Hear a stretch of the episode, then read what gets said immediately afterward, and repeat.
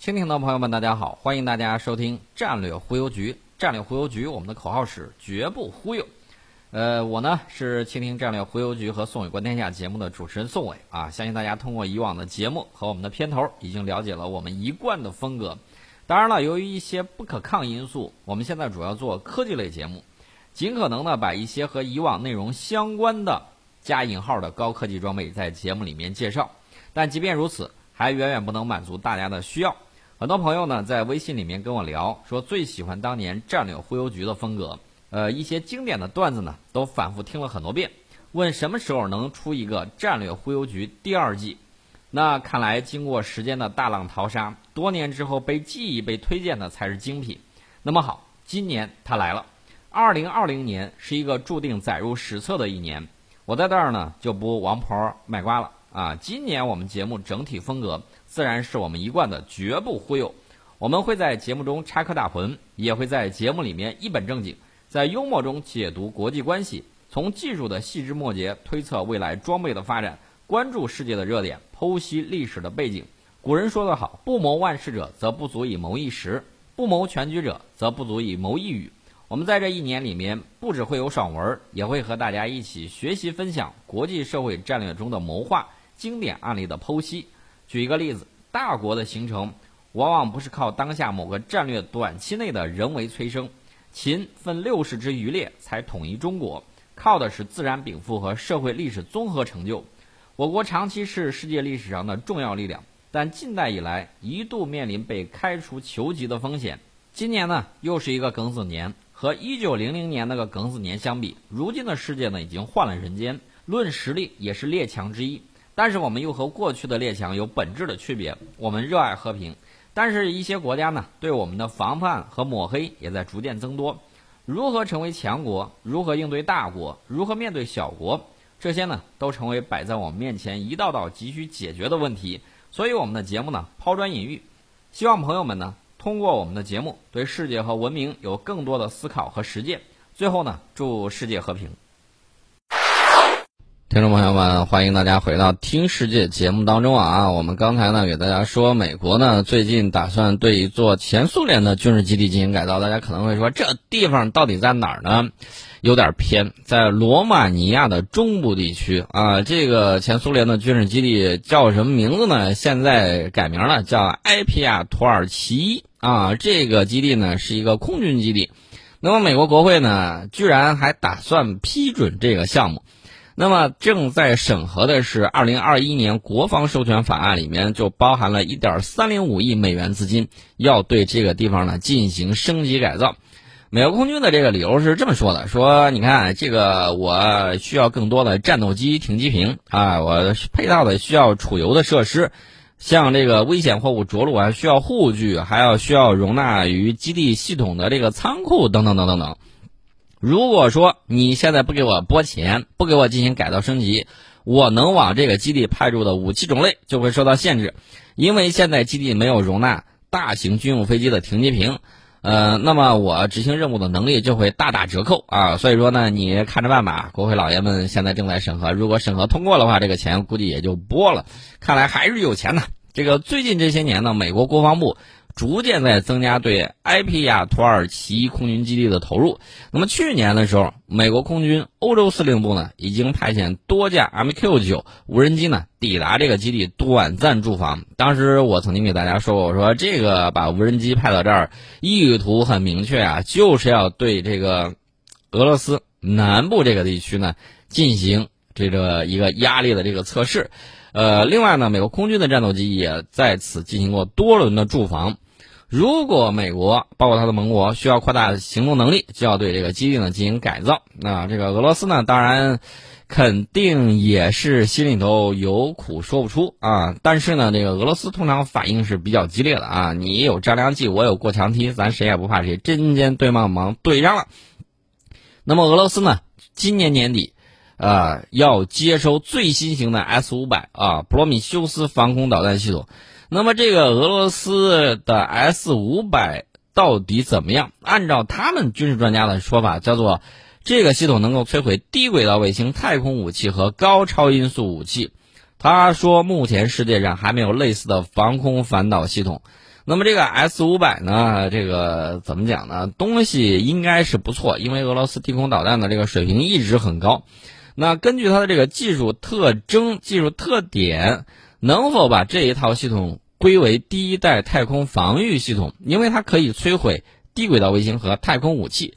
那么俄罗斯的这个空天军总司令是给他背书了，说算啊算，而且呢，他说要具备。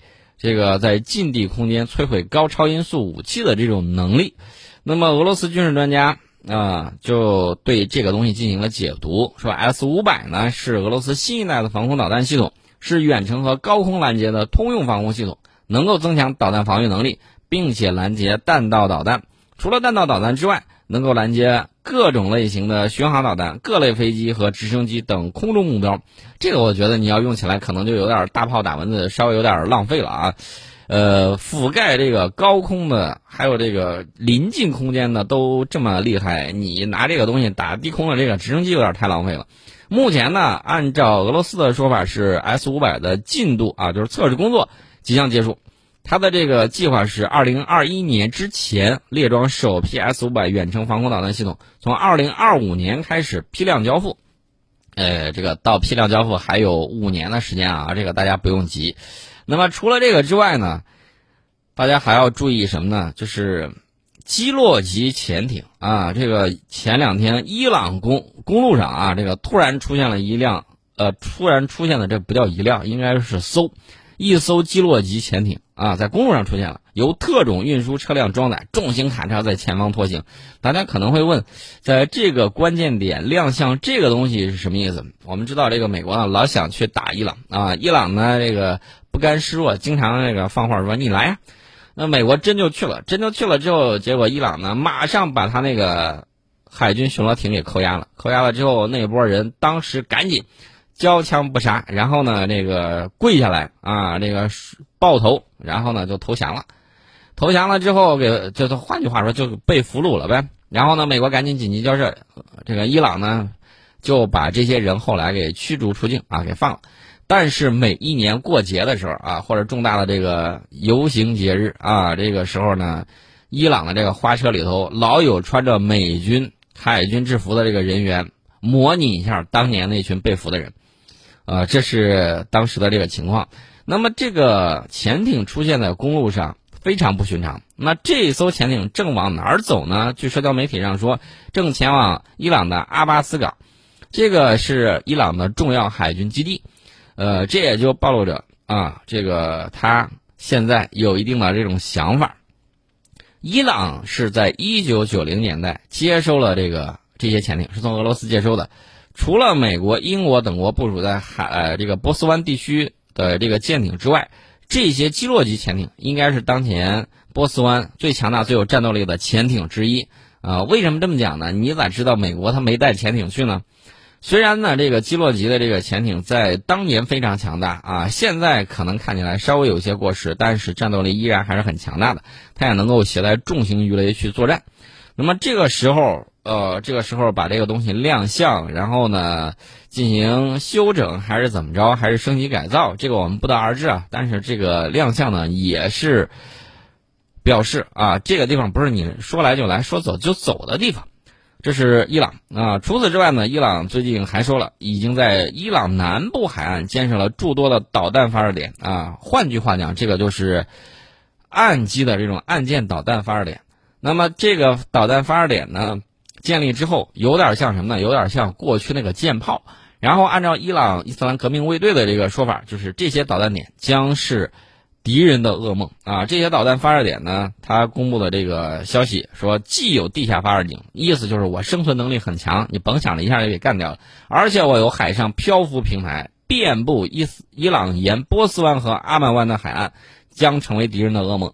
那么过去的时候。伊朗和就是两伊大战的时候啊，这个伊朗和这个伊拉克呢，这个打起了这个反舰导弹啊。这个反舰导弹呢，打军舰不一定能够打得下，因为军舰呢它有很多干扰措施。但是打这个商船、游轮呐什么之类的，呃，那是个顶个的，那每一个被瞄上的商船都跑不了。然后呢，双方后来都受不了了啊，周围各国也纷纷抱怨，俩人呢这个把这个海上破袭战暂时给停下去了。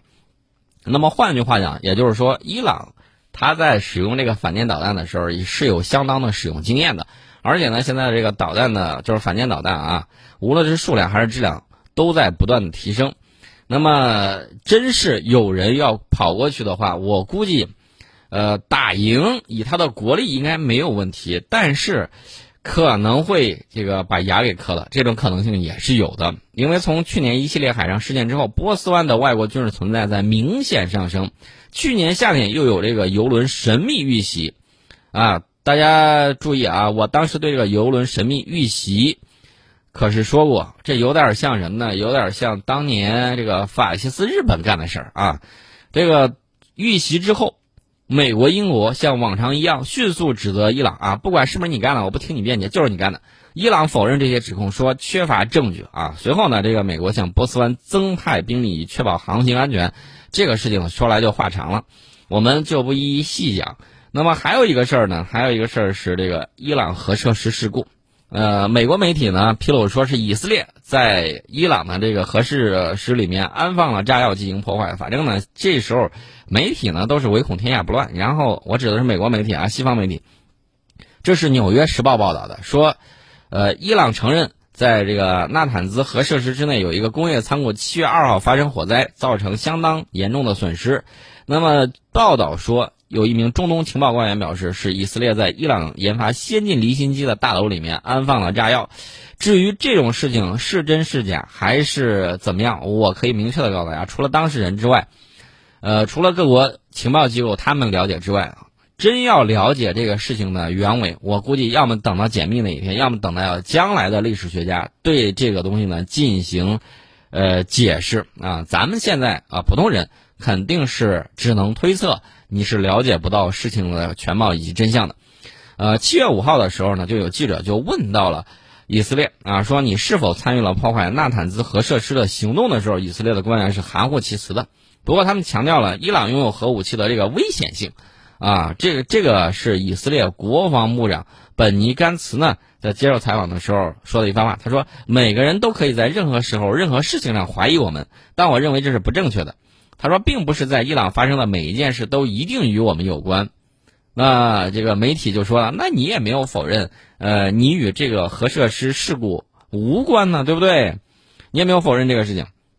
所以说呢，这个情况大家可以看啊，包括以往大家说的这个蠕虫病毒、阵网病毒等等啊，专门破坏离心机工业设备的这种病毒呢，还是很吓人的。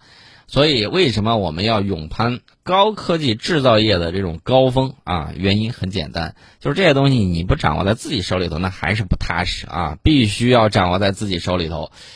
呃，另外呢，中东地区的这个局势，我们好长时间都没有聊了，顺便就说一下啊，我们说的这个角度呢是什么样的？你甭看他到底都在那儿说了什么，你要看他具体都怎么做啊！你比如说这个英国。英国最近恢复了对沙特出口武器啊，说他有诚意遵守国际人道主义法。那么回过头来，我们再看一下当时是怎么个回事他为什么他给禁了？英国对沙特的武器出口禁令始于二零一九年的六月，当时有英国一家上诉法院裁定，英国政府对沙特的武器交易违反了国际人道主义法，因为这些武器会被用于也门内战啊，这是当时的这个情况。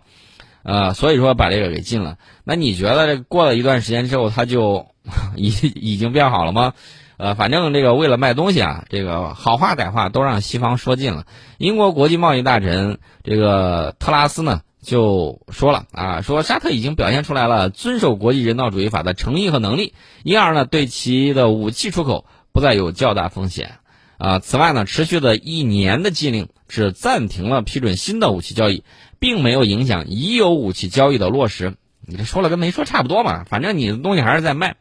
那么英国呢，也是世界上比较大的武器出口国之一啊，五常里面它应该能够排到这个最起码前前五吧啊，前五。这个超过三十年的时间里面，沙特购买了英国大量的装备，比如说狂风战斗机，比如说台风战斗机，比如说英式教练机，啊，包括这个部分英国制造的宝石路。精确制导炸弹也位列沙特的采购清单里面。那么当前呢，沙特正在带领一些盟国啊，在跟也门的那个拖鞋军，也就是胡塞武装进行拉锯战。嗯，战争持续了好几年。那沙特的这个空袭行动呢，屡次击中民用目标，所以呢，英国上诉法院认为这违反了国际人道主义法，进而要求英国政府重新评估对沙特的武器出口许可。那么去年呢，恰恰是有一个事情的啊，去年有一个事情，这个事情呢带来了其实政治风险，他无非是拿这个东西呢进行一番拿捏啊，看你到底是怎么弄。那至于到底他怎么弄了，大家也都看到了。啊，应该是双方都满意了，然后呢，这个东西继续来卖吧，这是相应的这个情况，我们给大家说到这儿，然后呢，我们先进一下广告，广告之后跟大家继续聊，欢迎大家回到听世界节目当中啊，刚才呢我们提到了这个英国啊，我顺便我就想起来了一个事儿，什么事儿呢？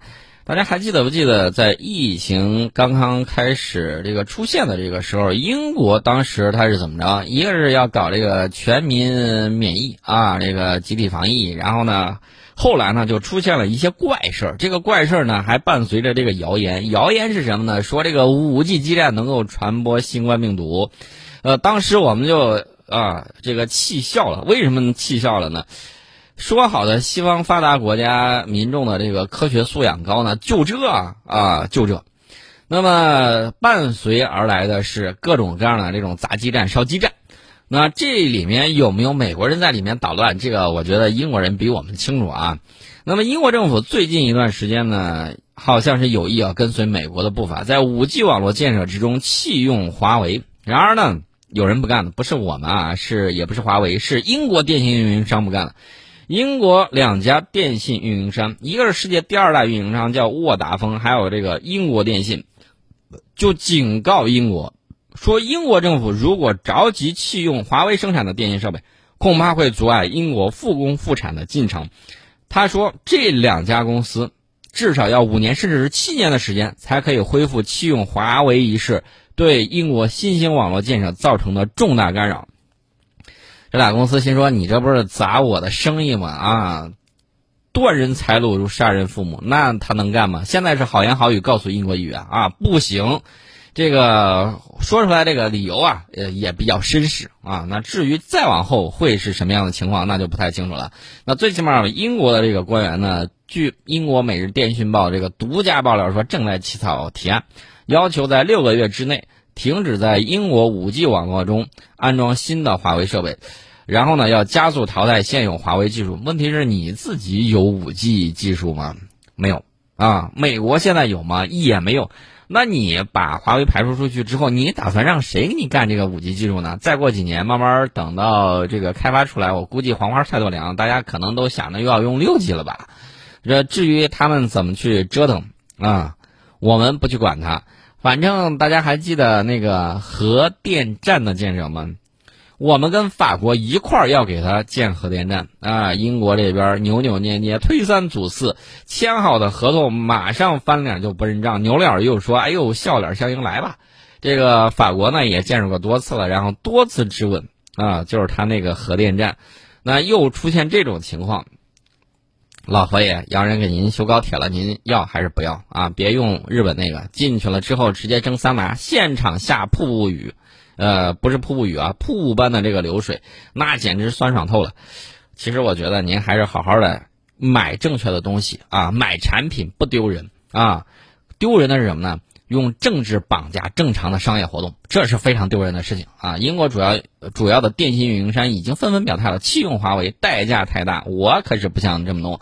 这个世界运营商巨头沃达丰公司说了，移除已经安装的华为设备，预计要花费数十亿英镑。你有钱吗？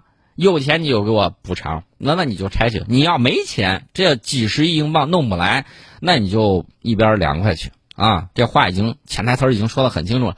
大家不要忘了，英国的伊丽莎白女王号航母，还有威尔士亲王号航母，现在想把这个飞机配齐，呃，都稍微有点勉强。再想配齐护卫舰只啊，不好意思，那还得再等等。这钱可地儿花呢，但是这个里头能不能啊要到相应的这个钱，几十英镑再来补贴沃达丰公司以及英国的这个电信？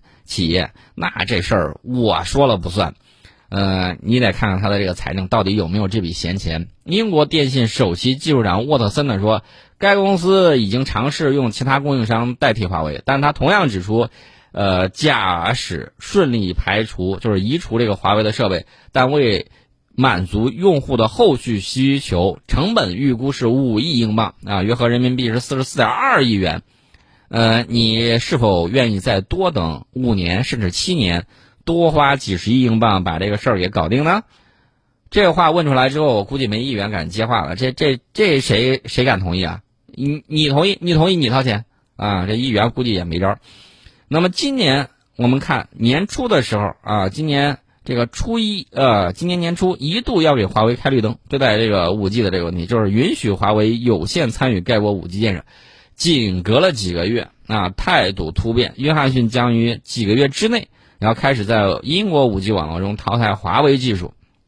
啊，之前呢，这个美国。联邦通信委员会六月三十号正式把华为和中兴列为国家安全威胁，两家电信公司就，呃呃，设备制造商就成了你国家安全威胁。你一个国家动用一个国家的力量来打一两个企业，这个赢了你也不光彩，输了那更丢人呐，对不对？一个国家然后去对付一个企业啊，然后呢，最近大家也看到了，还制裁了我们一些学校。啊，制裁了一些学校，那让大家以后就弄清楚了。高考报名的时候，考高分的应该往往哪儿去啊？这个看大家看得很清楚。只要他制裁，说明这些学校有真材实料啊，教的这个东西可以啊。这也是换句话讲，给我们进行了一个大学实力的这个排行榜。那么我们不管他们到底什么样的那个态度，到底如何违反当初的立法正当程序原则，涉嫌违法等等等等，我们都不去管他。那么这个情况，大家一定会知道啊，人家在国际关系里面奉行的是丛林法则。换句话讲，就是谁的拳头大，谁的实力强，谁说了算。那么短期之内你看不到改变的这种迹象，那么我们自身呢要努力，要打造这种国际政治秩序的和平安全的新秩序啊，这需要很多国家和我们一道。天下苦某久矣，你知道这个某是说的谁啊？我们就不跟大家说这么多，呃，他们的事情了。我们要说另外一个事儿，这个事儿其实我一说就想乐啊，大家一听就知道我想说谁啊。没错，我要说印度，印度准备搞这个土洋结合啊，土法上马，给俄制战机装上新型的国产空空导弹。我一看这个消息之后，我一看什么导弹呢？阿特拉斯 MK 一。空对空导弹，有这款导弹怎么说呢？我估计是大家可能最近一段时间没啥写了，或者时间长把这款导弹给遗忘。这款导弹就是仿的俄罗斯的导弹，然后呢，这个属于东市买鞍鞯，西市买长鞭啊，这个拼凑起来的。至于它拼凑起来这个东西，第一肯定是贵了，第二呢，这个效果呢比原装货还要差一些。本来那个原装货可能就有点过时了。第三呢，这个东西啊，我只能这么给大家讲，它生产的这个火箭燃料啊，它不太过关啊，导致射程也出了大问题。那他现在又要把这个东西装上什么国产新型空空导弹之类的这个话，我觉得这个你听听就行了啊。反正这个兼容呢比较难，因为它配套的东西太多啊，有法系的，有俄系的，有美系的。啊，这个东西实在是太乱了，让地勤人员一摸一头汗啊！这个至于偶尔零件装错这种事情，我们就管不着了啊！这个寡妇制造者，印度斯坦航空公司，这个咱就不多说它了啊！这个花雕人也是有一定限度的，我们就就给大家说到这儿，大家大概明白它是个什么样的情况就行了。我们今天